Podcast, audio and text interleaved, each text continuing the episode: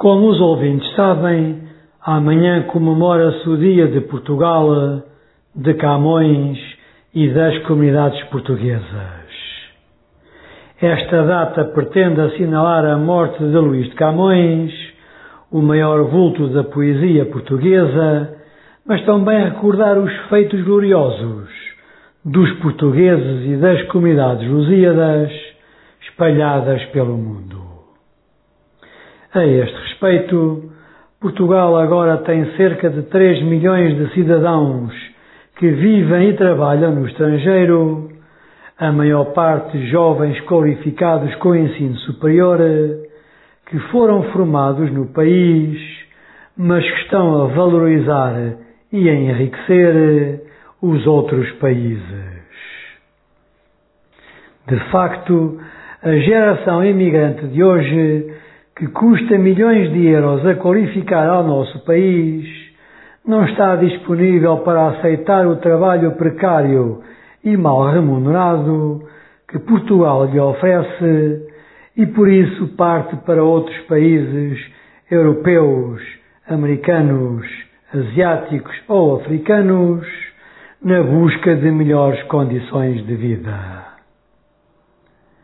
Ora, o 10 de junho, que amanhã se celebra, particularmente na cidade de Pesa da Régua, no Douro Vinheteiro e também na África do Sul, deveria ser aproveitado para os agentes políticos, económicos e sociais refletirem nesta realidade dolorosa do tecido empresarial e laboral do país em vez de andarmos ocupados com os casinhos, os casos e os casões que inundam os espaços